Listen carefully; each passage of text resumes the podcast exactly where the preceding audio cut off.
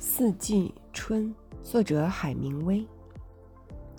当春天来临，即使是虚假的春天，除了寻找什么地方能使人过得最快活以外，再没有别的问题了。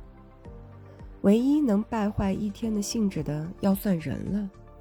而如果你能做到不跟别人约会，那么每一天都没有止境了。对你的愉快心情构成障碍的，总是人。除非是极少数像春天那样美好的人。